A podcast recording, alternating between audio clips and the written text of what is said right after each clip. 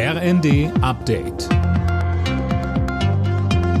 Stündlich neu. Auf den Punkt informiert. Ich bin Dirk Jostes. Guten Morgen.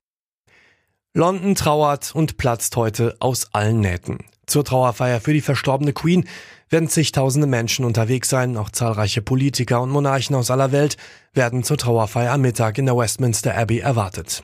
Ute Elisabeth Gabelmann von der Deutsch-Britischen Gesellschaft in Leipzig. Westminster Abbey ist die Nationalkirche, kann man so sagen, wo alle Krönungen, Hochzeiten und Begräbnisse fast ausschließlich stattfanden. Von dort wird dann die Queen nach Windsor Castle überführt und dann findet das Begräbnis statt. Prinz Philipp ist ja im letzten Jahr gestorben und sie wird dann mit ihm zusammen beerdigt und zwar in der Gruft, wo auch bereits ihre Eltern und ihre Schwester liegen.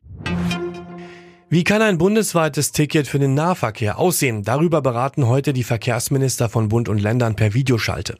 Außerdem fordern die Länder mehr Geld vom Bund für Busse und Bahnen. Linda Bachmann, das fordern auch die Landkreise.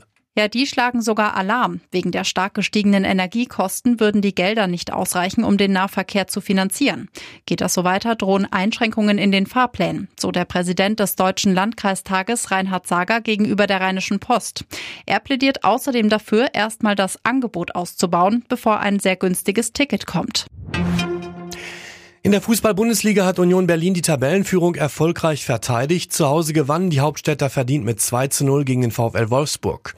In der Partie zwischen Hoffenheim und Freiburg fielen keine Tore. Außerdem trennten sich Bochum und Köln 1 zu 1. Bei der Basketball-EM hat das deutsche Team die Bronzemedaille gewonnen. Die DBB-Auswahl besiegte Polen im Spiel um Platz 3 mit 82 zu 69. Es ist der größte Erfolg für Deutschlands Basketballer seit 2005. Europameister wurde Spanien nach einem 88 zu 76 Finalsieg über Frankreich.